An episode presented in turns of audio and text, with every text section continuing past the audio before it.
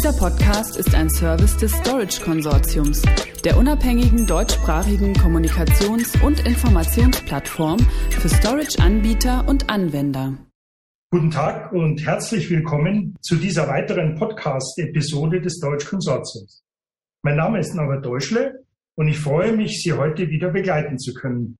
Nach der ersten Folge zum Thema Cyberbedrohungen und Backup Restore wollen wir in diesem zweiten Teil, wie angekündigt, quasi als Fortsetzung auf weitere Aspekte des Datenschutzes detaillierter eingehen. Dazu habe ich wieder unsere Experten aus der ersten Runde zu Gast, die ich Ihnen hier nochmals kurz vorstellen darf. Zum einen Herr Björn Höger, Manager Hybrid Data Center and Architecture bei der Firma Cancom, einem IT-Dienstleistungsunternehmen im Bereich der digitalen Transformation. Guten Tag, Herr Höger. Hallo. Und Herrn Bernhard Kölbel, Presale System Engineer bei Quantum, einem weltweit operierenden Hersteller und Entwickler von Hardware- und Softwarelösungen nebst Dienstleistungen im Bereich der unternehmensweiten Speicher- und Datenverwaltung. Guten Tag, Herr Kölbel. Hallo, guten Tag.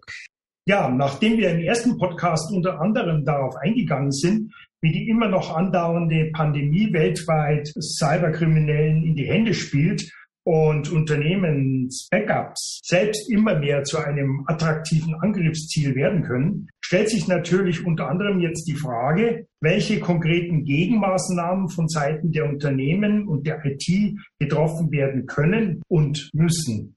Herr Höger, was sind denn allgemein gesprochen die aus Ihrer Sicht wichtigsten Best Practices, um hier eine erfolgreiche Strategie zur Bekämpfung zu etablieren? Oder lässt sich das nur für jedes Unternehmen jeweils individuell bestimmen? Oh, oh, okay, mit Verlaub. Also man spricht gerne über das Thema Best Practice.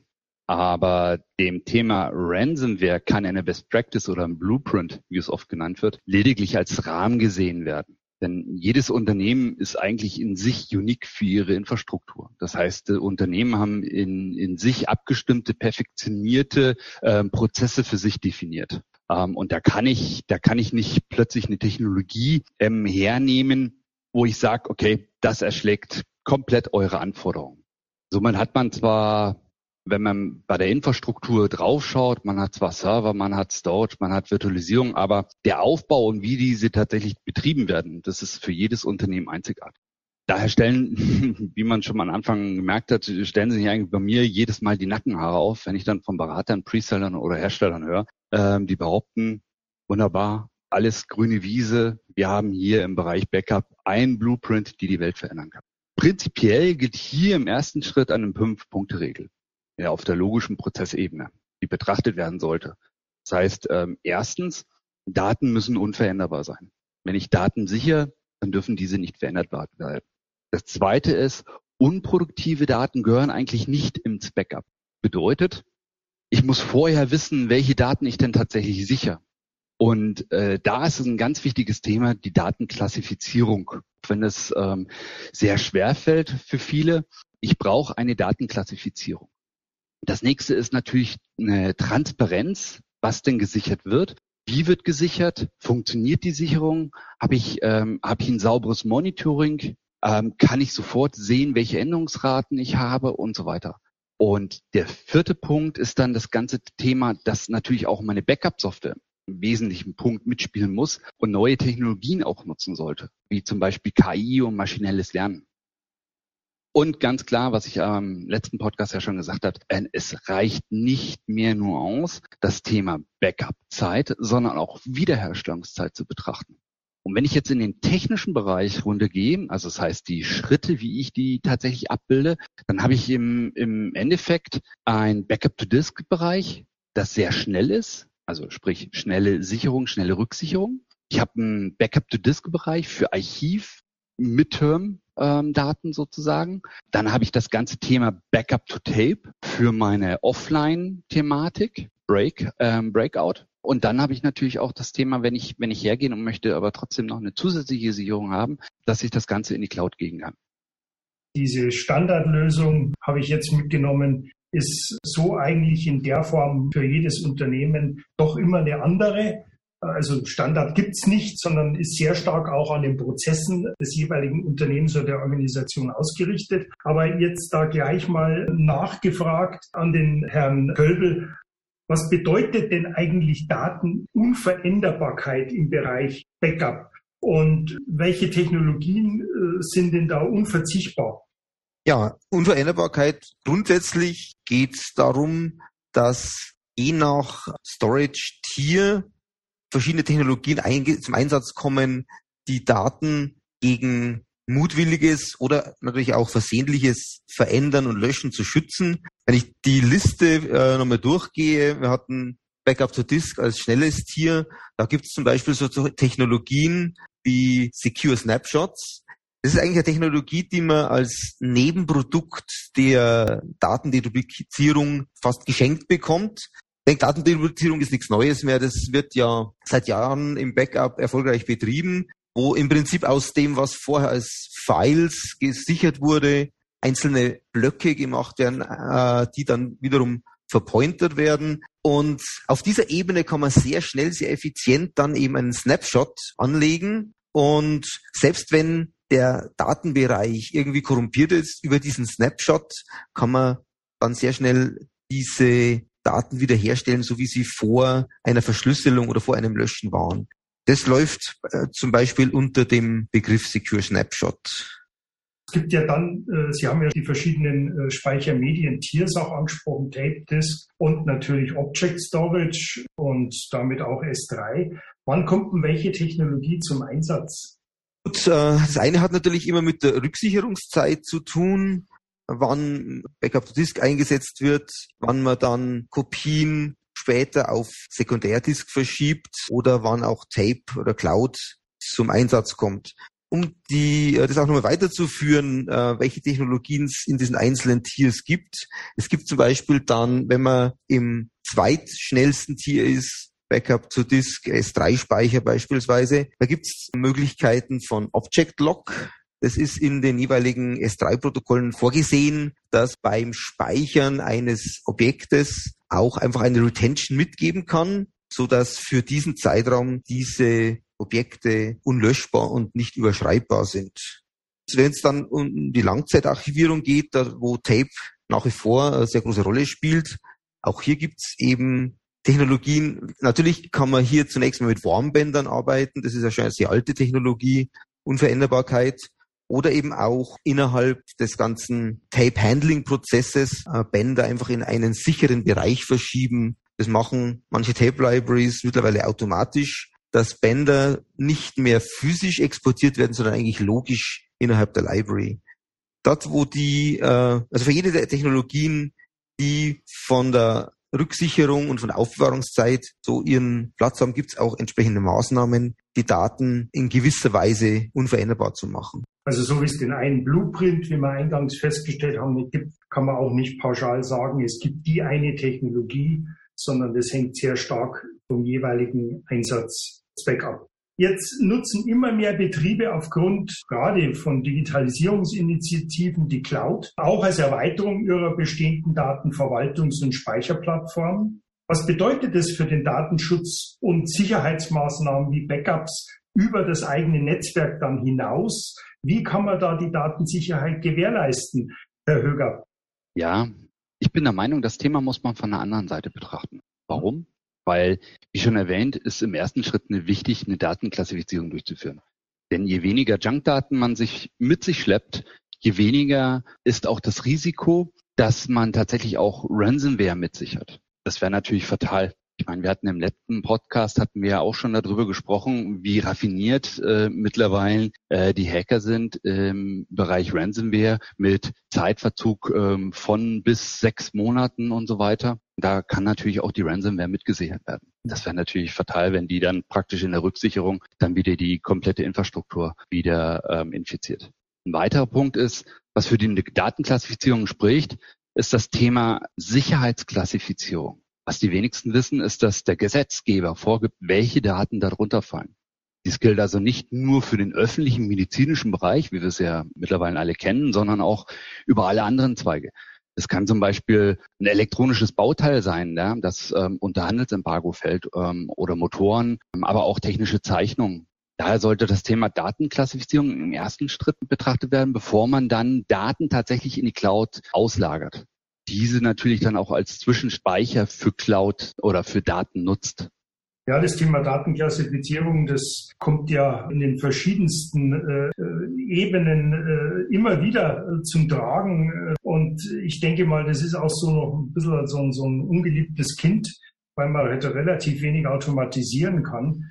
Äh, so generell ja auch, es ist ja eigentlich eine Voraussetzung, bevor ich die Cloud überhaupt nutze, dass ich weiß, welche Daten ich da reinschiebe. Herr Köbel, wie, wie sehen Sie das als Hersteller von Speichersystemen, was jetzt gerade eben der Herr Höger uns dargestellt hat? Bei uns ist äh, das Thema Datenklassifizierung eigentlich schon eine ganze Weile sehr aktuell.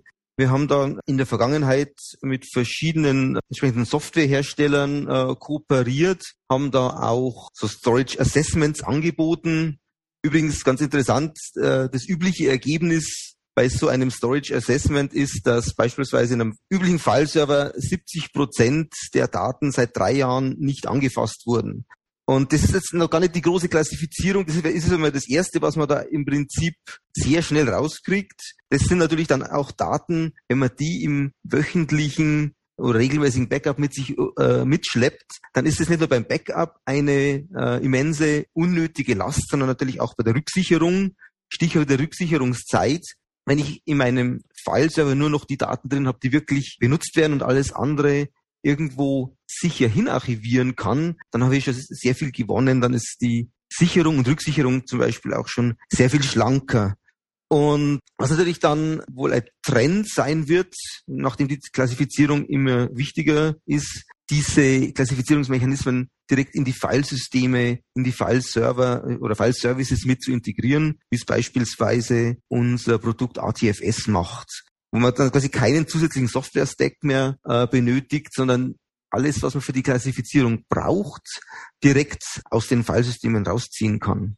Wir haben ja, glaube ich, dazu auch einen Podcast gemacht zu dem Thema ATFS und Datenklassifizierung, auf den ich gerne verweisen möchte an der Stelle. Das passt auch ganz gut zu meiner Bemerkung von vorher, dass es viele nicht gern machen, weil es nämlich nicht als integrierte Lösung vorliegt, sondern bei den meisten ja immer noch ein sehr starker manueller Aufwand dahinter steht. Ne? Genau, also das ist äh, wohl die Vergangenheit oder noch Gegenwart.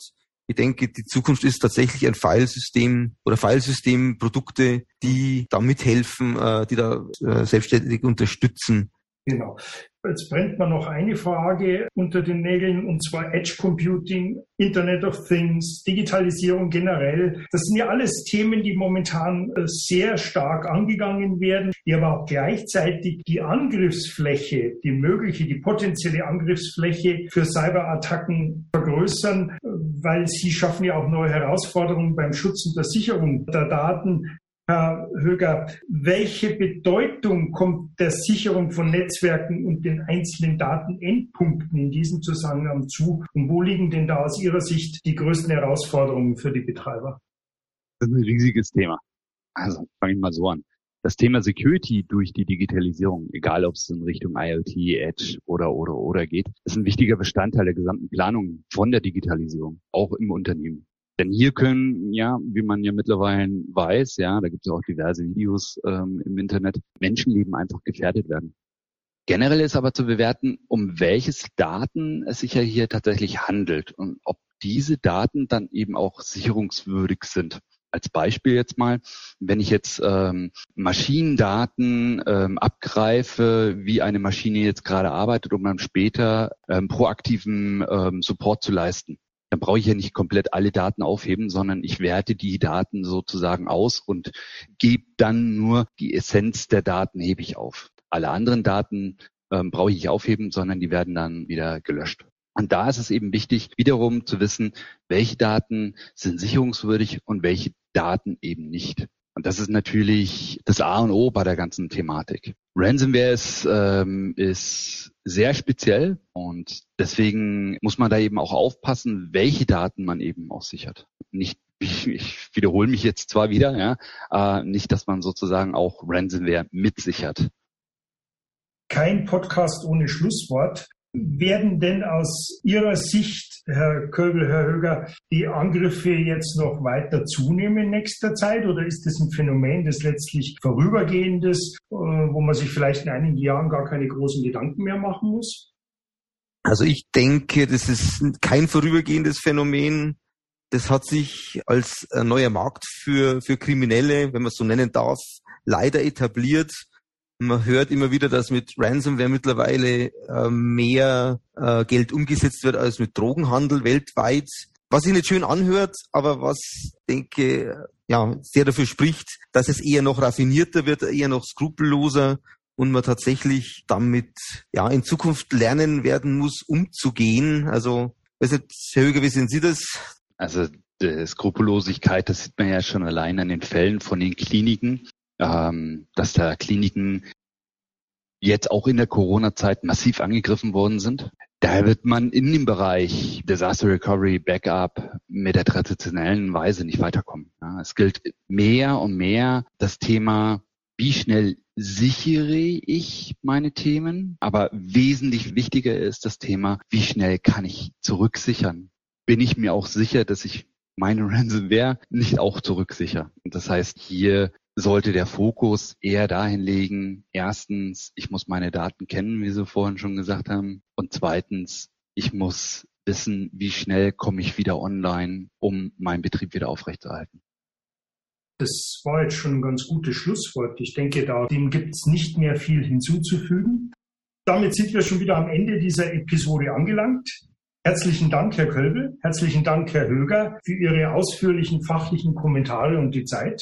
Ich hoffe, sehr geehrte Zuhörerinnen und Zuhörer, dieser Beitrag war hilfreich. Wie immer finden Sie weitere Informationen zu diesem Thema auf unserer Webseite unter www.storageconsortium.de. Bleiben Sie uns gewogen. Auf Wiederhören.